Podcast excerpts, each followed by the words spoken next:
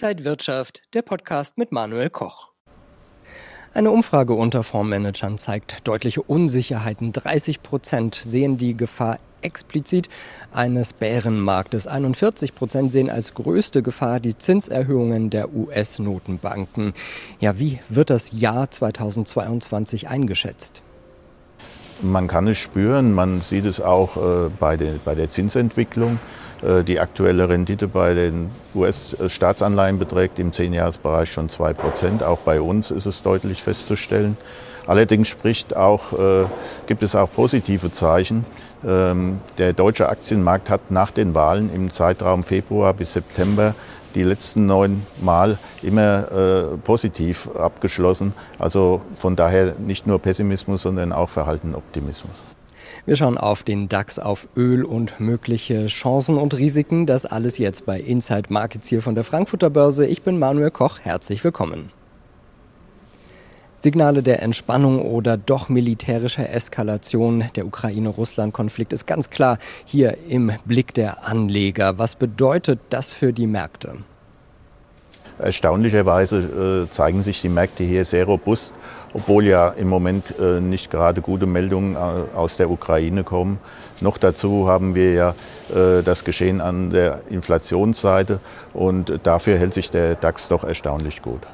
Und welche anderen Themen beschäftigen die Börsianer hier auf dem Parkett? Natürlich, äh, Inflation ist bei uns das Hauptthema. Natürlich wird in dem Jahr sehr spannend sein mit äh, Unternehmensanleihen, mit den Platzierungen, wenn die Europäische Zentralbank nicht mehr als Käufer da ist. Im Moment ist es für die Unternehmen kein Problem, Anleihe zu platzieren, weil die Banken sie problemlos wieder an die Europäische Zentralbank weiter platzieren können. Aber das wird für mich das äh, zentrale Thema in diesem Jahr sein. Die Europäische Finanzmarktaufsicht warnt momentan Anleger vor einer signifikanten Korrektur in diesem Jahr und die Weltbank legt nach und warnt vor Stagflation.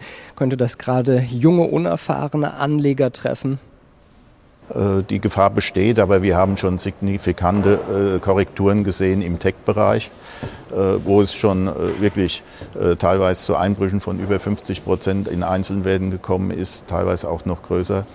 Aber ich glaube, selbst ich habe noch keine Stagflation erlebt, aber die Gefahr besteht natürlich.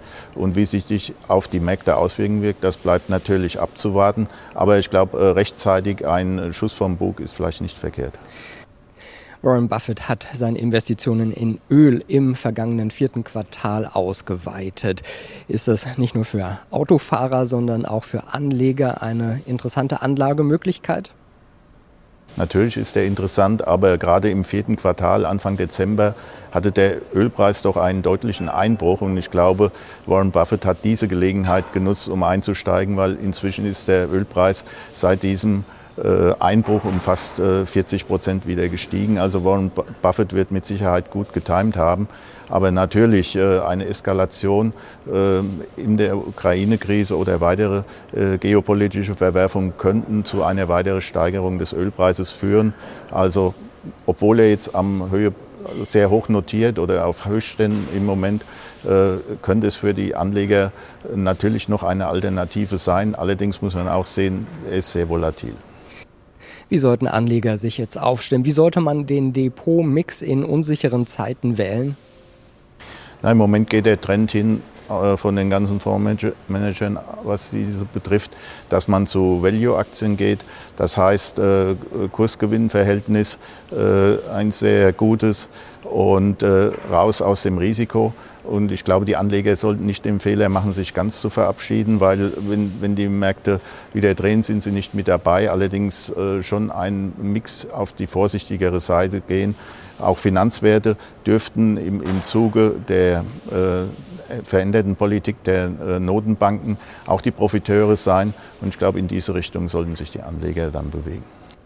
Wenn euch das Video gefallen hat, dann gebt mir gerne einen Daumen nach oben, kommentiert und postet. Und ansonsten sehen wir uns in der kommenden Woche wieder bei Inside Markets. Ich bin Manuel Koch.